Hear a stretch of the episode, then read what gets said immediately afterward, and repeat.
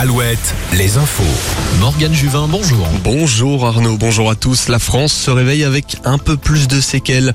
De nouvelles scènes de violence ont été visibles, mais bien souvent avec moins d'intensité dans le Grand Ouest. C'était surtout en fin et en marge des manifestations, des rassemblements qui ont réuni environ 300 personnes à Angers et Rennes, 200 à Poitiers, Tours et Nantes.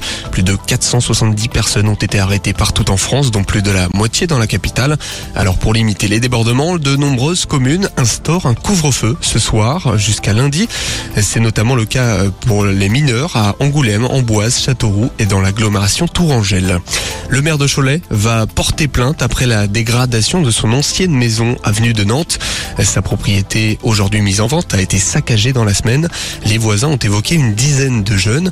Le lien n'est en revanche pas encore fait entre les émeutes et ces faits.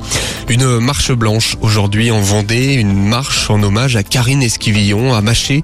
Les proches et habitants de la commune vont pouvoir se recueillir et tenter de passer à autre chose. Le cortège se retrouvera à 14h à Malnou, là où vivaient Karine et Michel Pial. Il se dirigera ensuite vers l'église de Maché.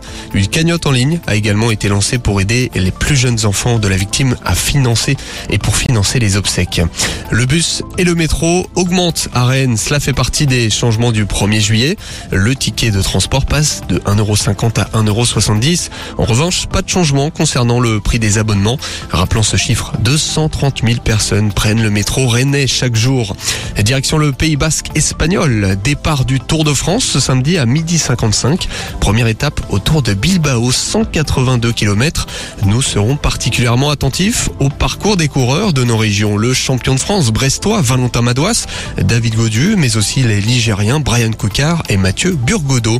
Voilà pour l'essentiel de l'actualité. Bonne matinée. Retour des hits tout de suite avec Arnaud sur Alouette.